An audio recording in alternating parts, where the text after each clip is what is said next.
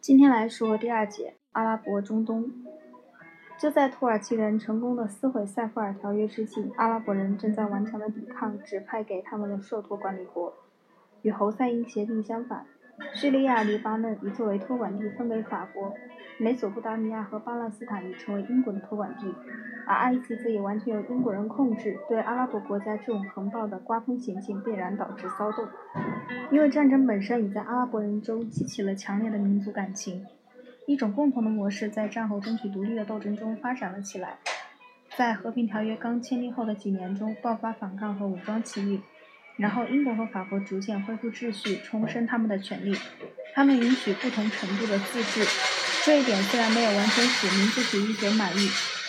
但确实在第二次世界大战之前维持了一种不安定的和平。